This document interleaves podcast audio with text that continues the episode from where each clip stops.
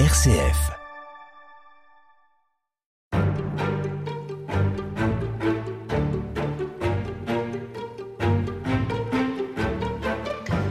Charles Mercier donnait aux Journées mondiales de la jeunesse une dimension internationale en choisissant comme lieu de rassemblement une grande ville du monde tous les deux ans. Euh, est-ce que c'est aussi une manière pour euh, le Vatican de tenir compte de la mondialisation galopante et, de l'ouverture des frontières et une forme de globalisation? Oui, effectivement, après les, premières éditions qui ont lieu plutôt dans des, sanctuaires de, petites villes, qu'il s'agisse de Saint-Jacques-de-Compostelle en 89 ou Chesterova en 91, les éditions euh, suivantes, Denver, Manille, Paris, Toronto, Rome ont toutes eu lieu dans des mégapoles, dans des lieux euh, qui sont aux premières loges de la mondialisation.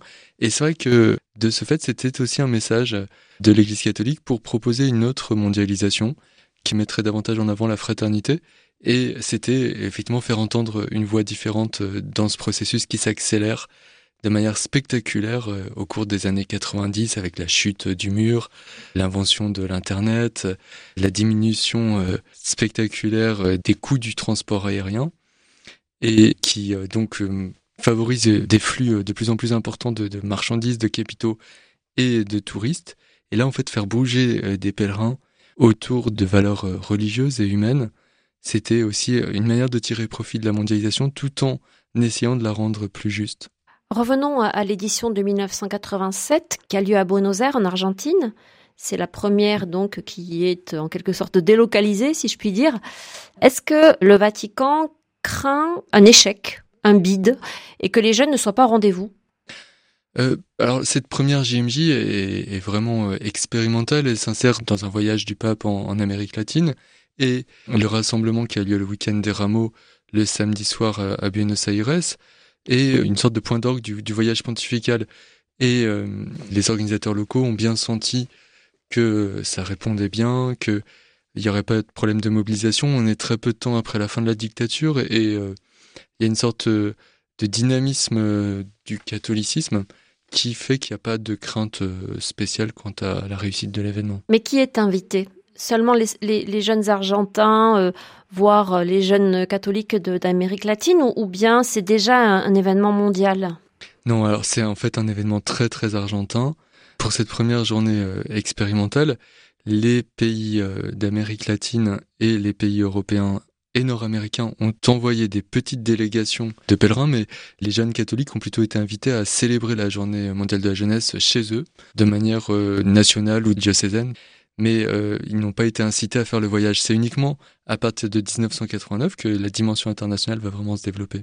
On peut dire que donc euh, en 87, c'est une sorte de rodage, le rodage d'un système euh, qui va pérenniser ces rassemblements. Dans votre livre, vous parlez d'ailleurs de système JMJ. Alors qu'est-ce que vous entendez par ce mot? Alors c'est essayer en fait par comparaison avec le système olympique d'aller dans les coulisses de l'organisation, de comprendre qui sont les protagonistes des préparatifs d'un tel événement et de voir comment s'articulent avec plus ou moins de difficultés leurs différentes initiatives.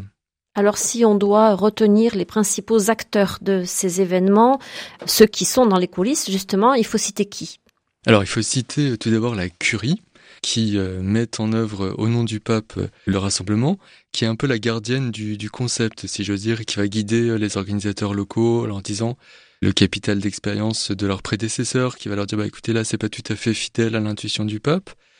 Et donc euh, ce pôle de la curie, principalement représenté par le Conseil pontifical pour les laïcs, mais interviennent également euh, l'organisateur des voyages pontificaux et d'autres euh, départements de la curie, comme par exemple la salle de presse du Saint-Siège ou la secrétairerie d'État qui va nouer des relations avec les pouvoirs publics pour voir quelles peuvent être les modalités d'accueil du pape. Tout ce qui est euh, bah, structure euh, locale, territoriale, sont sollicités de façon très importante. Oui, oui, parce qu'il faut bien voir que le, Conseil pontifical pour les laïcs, c'est un département euh, très peu étoffé de, en, ressources humaines. Et la section jeune spécifiquement consacrée à la préparation des GMJ sur la période du pontificat de Jean-Paul II, c'est trois, voire deux personnes et qui sont donc bien incapables de porter les préparatifs euh, d'un tel événement. C'est par rapport aux 80 personnes euh, permanentes qu'il y a au Comité international olympique à, Genève, c'est tout à fait dérisoire. Et donc l'organisation est déléguée au diocèse d'accueil et euh, de plus en plus aux conférences épiscopales. C'est là où les équipes d'organisation sont les plus nombreuses, où on a les comités qui mettent en œuvre les, décisions et qui préparent d'un point de vue logistique et matériel le rassemblement. Vous parliez de l'endroit où va loger le pape. Ça relève de l'église locale, d'un archevêché, d'une communauté religieuse? Il loge souvent à l'annonciature euh, apostolique. Ce qui est sûr, c'est qu'il ne peut pas loger dans une résidence euh, officielle de l'état d'accueil pour des, raisons euh, de, Le Vatican est très attentif lors des GMJ à éviter toute récupération politicienne du pape par les chefs d'État ou par les chefs de gouvernement qui l'accueillent qui euh, pourraient vouloir euh, capter à leur profit euh, sa popularité. Et donc le pape, effectivement, loge dans un bâtiment religieux, dans un bâtiment qui appartient à l'Église catholique, pour éviter tout amalgame ou toute ambiguïté.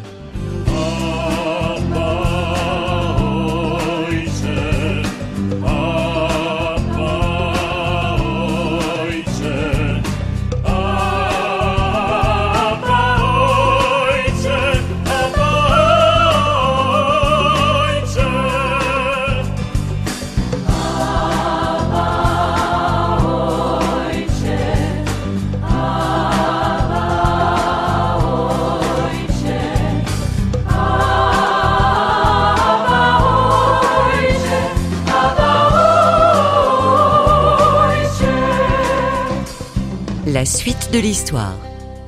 Ensuite, euh, il faut euh, accueillir les jeunes. Et ça, c'est une autre euh, énorme entreprise parce que on parle là de, centaines de milliers de personnes. C'est peut-être pas le problème principal des, différentes éditions parce que finalement, à chaque fois, les, particuliers, les, les catholiques plus ou moins éloignés de l'Église d'ailleurs, ouvrent assez généreusement les portes de leur logement. Et L'expérience qui s'est faite à Rome en 84, où, les organisateurs avaient été obligés de, loger chez les habitants euh, les pèlerins en urgence suite à l'impossibilité d'occuper la Pinède, elle se renouvelle finalement assez facilement euh, lors des éditions suivantes. Le principal problème, c'est l'aspect financier, puisque ce genre d'événement est extrêmement difficile à équilibrer et euh, laisse des déficits plus ou moins faramineux à la fin. Qui le finance alors justement? Alors, ça dépend des cas. En France, en 97, il y, a eu une collecte euh, organisée auprès de l'opinion publique et des catholiques qui a, marché au-delà de toute espérance et, les GMJ ont fini euh, bénéficiaires finalement. Ça a dégagé un, bénéfice de plusieurs euh, milliers de francs à l'époque qui a pu être affecté à la pastorale des jeunes. Au Canada, ça a été beaucoup plus compliqué. Les, fidèles n'ont pas eu envie de, rattraper un événement qui avait pu être vu comme somptuaire par certains aspects et les diocèses ont dû vendre des actifs euh, immobiliers pour euh, éponger le déficit. Qu'est-ce qui coûte cher? Bah, En fait, euh, tout coûte cher. Et ce qui est trompeur, c'est que les, les, organisateurs comptent sur des recettes qui finalement ne viennent pas. Qu'il s'agisse du merchandising, par exemple, qui est expérimenté à Denver, les, organisateurs se disent qu'ils vont équilibrer leurs comptes en vendant des t-shirts, des, des, casquettes. À l'effigie du pape ou des GMJ, quoi. Oui, JMJ. Et, finalement, euh, ça marche, mais pas autant que prévu. Il y a un conflit avec la société qui est chargée de faire le merchandising et finalement, euh, il y a très peu de royalties qui euh, parviennent dans l'escarcelle des organisateurs. Par ailleurs, bah, les quêtes qui sont faites aux messes, les, les jeunes ne sont pas un public très solvable et, donc ça, explique le, déficit qui s'envole. Et puis après les écrans géants, la sonorisation, monter les lieux des rassemblements, la sonorisation, c'est des budgets qui sont qui sont énormes. Il faut payer aussi le, le déplacement des, des, évêques catéchètes qui sont invités par les organisateurs et dont tous les frais sont pris en charge par le comité local. Et ces 500 évêques dont il faut payer l'hébergement, le, transport et la nourriture pendant plusieurs jours. Donc c'est vraiment des, sommes euh, importantes qui sont de l'ordre de plusieurs millions d'euros. Sans compter euh, le coût que ça peut représenter pour certains jeunes qui euh, sont obligés de faire un trajet en avion et d'avoir un peu d'argent pour pouvoir tenir les jours qu'ils vont passer dans, le pays en question. Oui, alors de ce point de vue-là, il y a des, des, mécanismes de solidarité qui sont mis en œuvre dès les premières éditions parce que c'était une volonté de Jean-Paul II que des jeunes de pays euh, du sud et de l'est de l'Europe puissent participer et vaincre les obstacles financiers ou les obstacles de visa qui empêcherait leur participation. C'était une manière aussi d'humaniser la mondialisation et de permettre que la mobilité facilitée profite à tous et pas uniquement aux jeunes du Nord. Et de fait, les JMJ ont été des opportunités extraordinaires pour des jeunes des pays du Sud et de l'Est de franchir des frontières à des coûts défiant toute concurrence. Et de ce point de vue-là, euh, d'un point de vue très cynique, pour faire du tourisme, euh, il n'y a pas plus économique que, des JMJ. Comment euh, se situent les pouvoirs publics des différents pays et des villes qui accueillent les Journées mondiales de la jeunesse? Il peut y avoir de l'ambivalence et une forme d'inquiétude chez certains représentants de l'autorité publique. J'avais été notamment marqué pour la, la JMJ de 1993 à Denver par la figure du shérif Sullivan d'un comté proche de Denver qui fait une sorte de chantage aux organisateurs pour qu'ils prennent en charge les frais de sécurité parce qu'il a des besoins financiers pour construire un, abri anti-atomique. Il leur réclame 500 000 dollars pour euh, sécuriser le rassemblement. Et ce, euh, envers quoi les, les organisateurs protestent, ils médiatisent l'affaire et ils vont obtenir gain de cause finalement.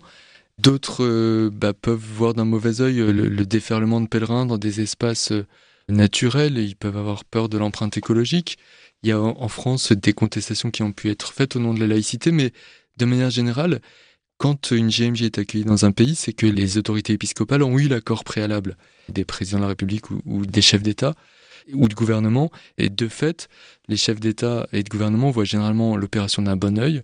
C'est un moyen de faire de la diplomatie, un moyen aussi de promouvoir l'image du pays à l'international, de renforcer la cohésion sociale, et donc ils apportent leur aide, même dans les pays de séparation entre l'Église et l'État, comme c'est le cas en France ou aux États-Unis, où les pouvoirs publics eh bien, sont très coopérateurs avec les organisateurs. Merci beaucoup et à demain Charles Mercier. À demain.